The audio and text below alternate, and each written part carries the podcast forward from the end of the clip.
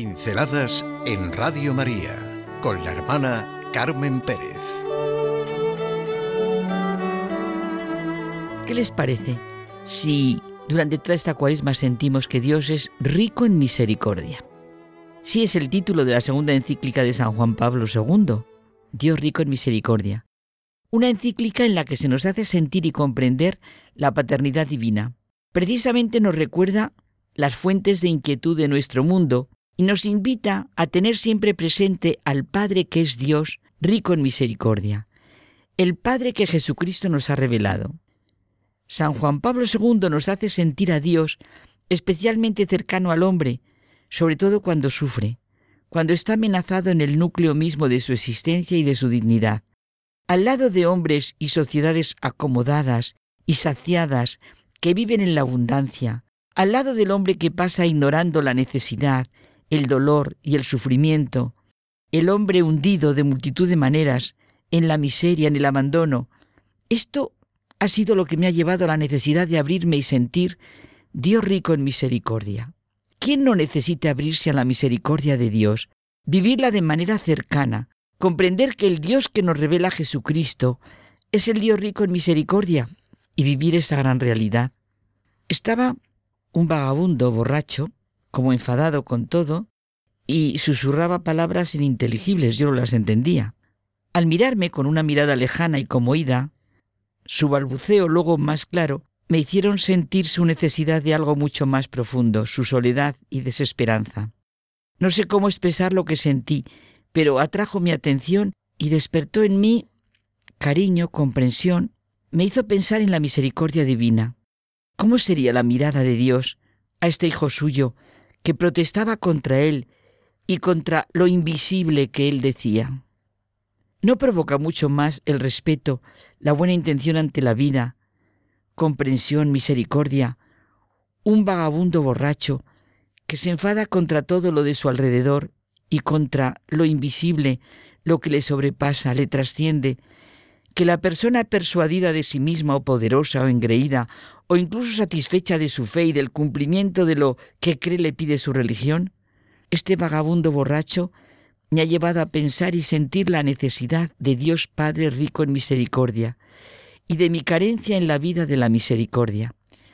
Qué distinta sería mi vida si en mi interior anidara, anidara la misericordia. Sí, si viviera consciente de la misericordia de Dios, mi corazón se iría haciendo misericordioso. Hay una petición del Padre nuestro que constantemente me sacude y provoca. Padre, perdónanos como nosotros perdonamos. No nos costaría perdonar si nos reconociéramos necesitados de perdón. Si nos sentimos perdonados por Dios, ¿cómo es posible que no perdonemos? ¿Y cómo podemos vivir sin sentirnos continuamente perdonados por Dios? sin sentirnos continuamente sujetos de la misericordia divina. Volvemos a la encíclica, Dios rico en misericordia. Cristo, el nuevo Adán, nos manifiesta plenamente al hombre y nos descubre la sublimidad de nuestra vocación. Esto no es algo formal, conceptual, teórico, o es existencial y vital, o no sé para qué.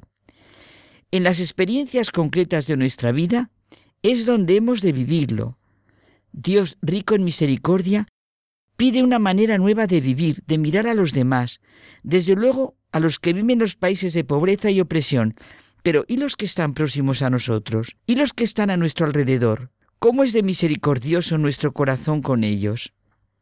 Es clarísimo, como nos lo dice Juan Pablo II, cuanto más se centre el hombre, la misión desarrollada por la Iglesia, cuando más sea, por decirlo así, antropocéntrica, tanto más debe corroborarse y realizarse teocéntricamente, esto es, orientarse al Padre en Cristo Jesús.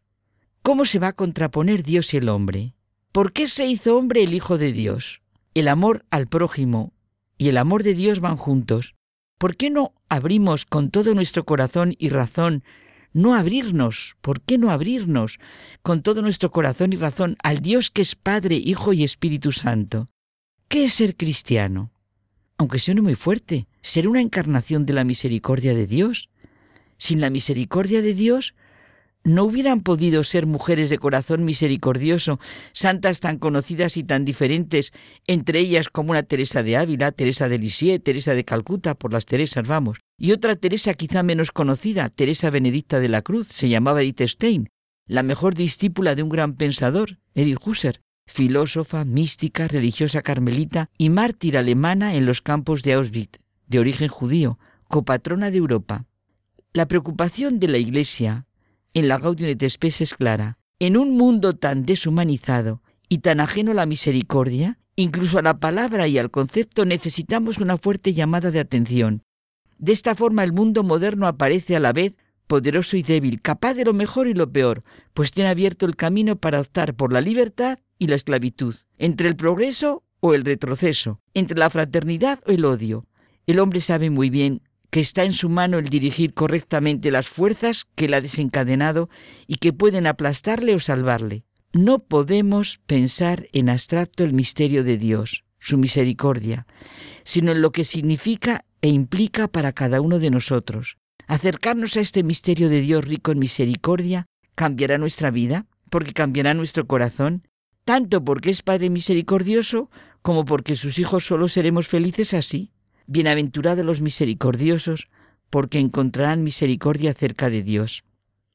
Dios nos es siempre fiel y no deja ni un instante de amarnos, de acompañar nuestros pasos y de seguirnos cuando nos alejamos un poco, nos dice el Papa Francisco. Pinceladas en Radio María con la hermana Carmen Pérez.